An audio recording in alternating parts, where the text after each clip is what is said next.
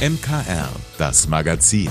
Alles rund um Kirche, Glaube und mehr aus dem Erzbistum München und Freising. Heute mit Corbinian Bauer. Die katholische Journalistenschule IFP ist der Ort in Bayern, wo man neben dem Studium an der Uni gleichzeitig alles lernen kann, was man für einen Beruf im Journalismus braucht. Das geht durch die studienbegleitende Journalistenausbildung. Isolde Fugund ist die journalistische Direktorin am IFP und erklärt, was das für eine besondere Ausbildung ist. Das ist für junge Leute, die einfach früh in die Praxis einsteigen wollen, die zum Beispiel sagen, ich will zwar gerne studieren, zum Beispiel, weiß ich, ganz viele studieren hier Politikwissenschaft oder Theaterwissenschaft oder auch Jura und sowas gibt's und die aber parallel Lust auf ganz viel Praxis haben und die können zu uns kommen und dann in den Semesterferien entweder Seminare hier bei uns besuchen oder halt auch Praktika machen. Studentin Sarah hat die Ausbildung am IFP gemacht und gerade abgeschlossen. Und nachdem sie ihr Studium jetzt auch beendet hat, will sie nun Journalistin werden. Das Besondere am IFP ist für mich, dass man während des Studiums Journalismus machen kann und eine Menge tolle Leute kennenlernt. Die letzten drei Jahre werde ich sehr vermissen. Ich bin erstaunt, dass es jetzt schon so schnell vorbeigeht und nehme auf jeden Fall eine Menge Erfahrungen mit. Im Moment läuft außerdem wieder die Bewerbungsphase für ein Stipendium am IFP. Jedes Jahr werden 15 Studierende da neu ausgebildet. Voraussetzung dafür, man muss neugierig sein für alle politischen, gesellschaftlichen und religiösen Fragen. Bewerben kann man sich noch bis zum 20. September.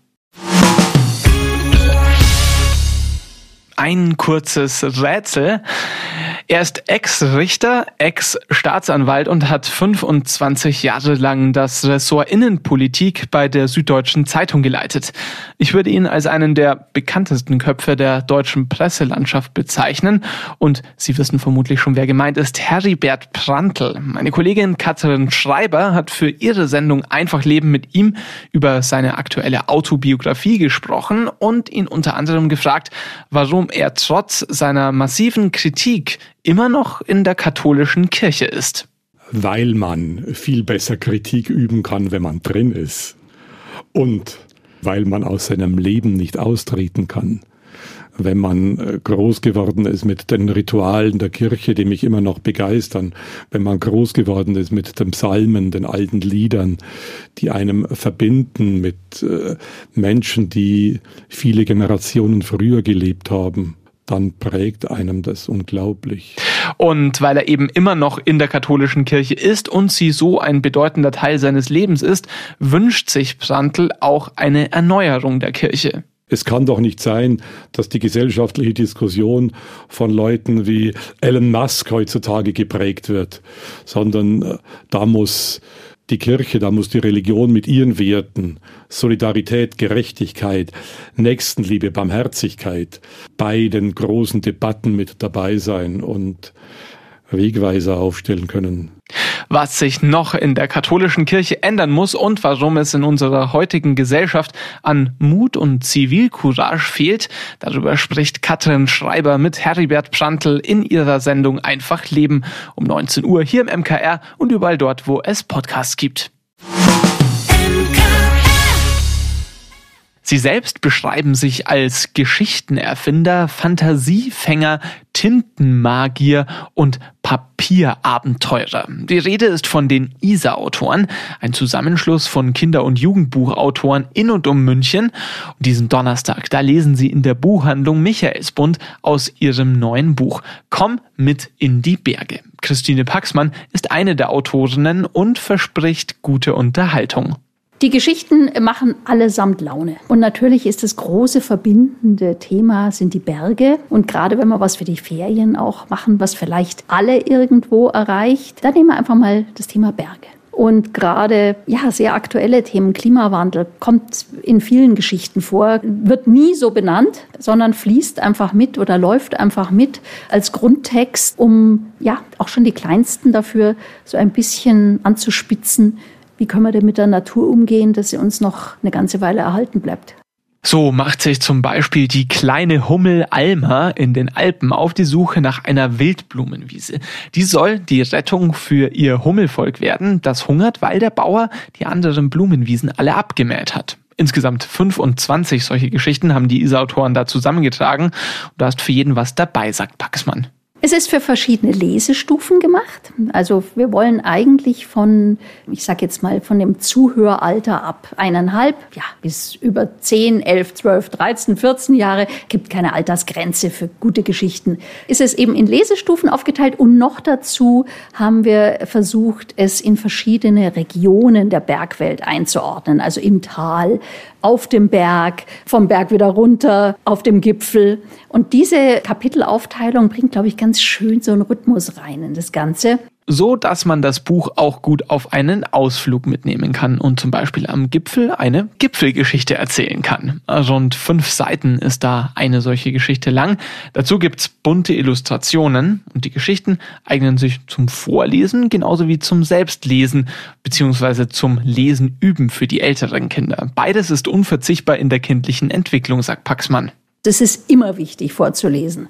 Und in den Ferien, gut, da haben vielleicht manche Menschen vermeintlich mehr Zeit, dieses zu tun, wobei ich denke, zehn Minuten seinem Kind täglich vorlesen, das wird man noch schaffen, auch im Alltag und ohne Urlaub. Es ist einfach die Grundfunktion, warum Menschen gut kommunizieren können, warum sie mit ihren Gefühlen besser umgehen können, warum sie im späteren Leben besser im Beruf arbeiten können. Die Lesefähigkeit kommt durch die Liebe zu Büchern und die kommt durchs Vorlesen.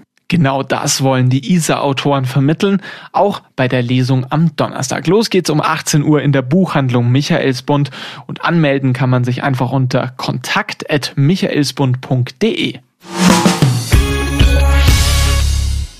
Vielleicht kennen Sie auch ein Paar, bei dem Sie sich fragen, wie hält sie das eigentlich aus mit ihm? Um so eine toxische Beziehung geht es in unserem Buchtipp heute. Ein Drama, wie man es besser nicht erzählen könnte, findet unsere Literaturexpertin Gabi Hafner. Münchner Kirchenradio Literatur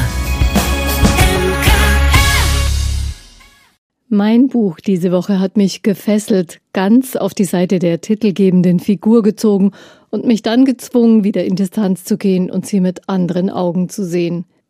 Muna von Theresia Mora wird zu einer Freundin, der man leider irgendwann auch ein paar unangenehme Wahrheiten sagen muss.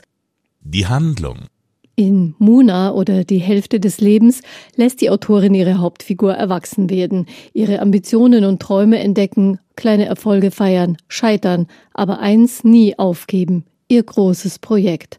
Und das ist die Liebe zu einem Mann und der Traum von der glücklichen Familie, ein Traum, der zum Drama wird und eigentlich fast zur Tragödie. Dramen sind ihr vertraut, denn Munas Mutter ist Schauspielerin am Stadttheater von Jüris, Muna ist quasi im Theater aufgewachsen. Sie fühlt sich zu Hause mit Menschen, die mit Texten arbeiten. Jetzt, mit 18, hat sie bei der Zeitung hospitiert und arbeitet beim Magazin. Dort traf sie auch Magnus, den Mann, in den sie seit sechs Monaten verliebt ist. Er ist Lehrer und deutlich älter als sie.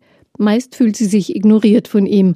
Nach einer Redaktionsfeier begleitet er sie nach Hause und kommt mit rauf. Am nächsten Tag fährt er über Ungarn nach Rumänien in die Ferien und kommt nicht mehr zurück, denn es ist Juni 1989 und in Ungarn geht die Grenze zum Westen auf.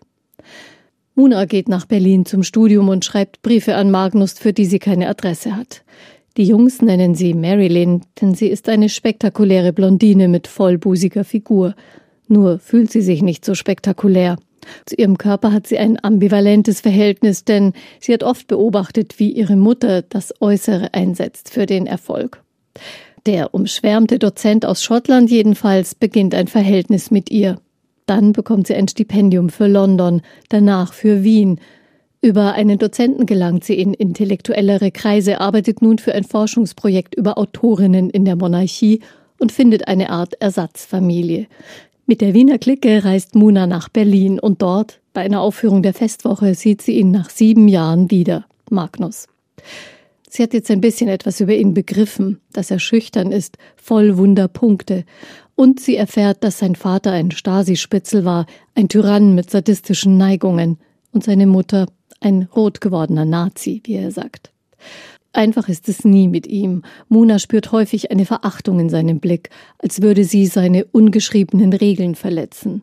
Und dann ist es mehr als ein Blick, als er ihr brutal das Handgelenk umdreht, weil er sich über sie ärgert. Ingrid sagt offen, dieser Mensch ist nicht in Ordnung. Aber Muna ist noch nicht so weit, das zu akzeptieren. Ihre Selbstachtung ist beim Teufel. Magnus sucht sich einen Job in Kanada. Bei seiner Rückkehr verkündet er, dass er die Wohnung aufgeben wird. Und Muna hat er schon aufgegeben. Da endlich erleidet sie einen fürchterlichen Zusammenbruch. Kaum erholt geht sie zurück nach Berlin. Aber sie kann nicht aufhören, wenigstens ein bisschen daran zu glauben, dass Magnus Otto ihr vielleicht am Flussradweg begegnen könnte. Ist Sehnsucht vielleicht die schlimmste Sucht? Unvergesslich. Was soll jetzt noch kommen? fragte ich mich oft, als Muna sich in ihrer immer leicht prekären Existenz mit kulturnahen Teilzeitjobs einzurichten scheint und es nie ganz schafft, das Kapitel Magnus zuzuschlagen. Nun, Theresia Mora beschert ihr einen kreativen Schub und nach Jahren eine erneute Begegnung mit Magnus. Dieses letzte Kapitel der Beziehung ist aus Munas Sicht und in einem seltsam schwebenden Ton geschrieben, voller Andeutungen und mit leisem Aufatmen. Es hinterließ bei mir heftige Gänsehaut.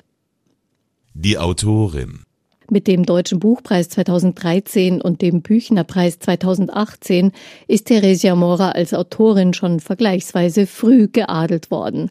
Theresia Mora ist in Ungarn als Angehörige der deutschen Minderheit geboren. Sie wuchs zweisprachig auf und ging nach der Wende zum Studium nach Berlin, wo sie seitdem lebt. Die 52-jährige Autorin wurde auch in die Deutsche Akademie für Sprache und Dichtung gewählt. Sie ist verheiratet und hat eine Tochter. Fakten zum Buch. Auch in diesem Roman setzt sich der Trend fort, möglichst in jeder Story eine Buchhandlung zu verewigen. Ein geheimer Wettbewerb vielleicht unter den Schriftstellerinnen und Schriftstellern. Jedenfalls wird Muna schließlich auch noch Buchhändlerin. Ich wünsche diesem Roman, dass er schnell in die Herzen und Regale vieler Buchhändlerinnen und Büchereien findet. Auf der Longlist für den Deutschen Buchpreis 2023 ist er schon gelandet. Muna oder Die Hälfte des Lebens von Theresia Mora ist bei Luchterhand erschienen. Kaufen können Sie den Roman in der Buchhandlung Michaelsbund oder auf michaelsbund.de.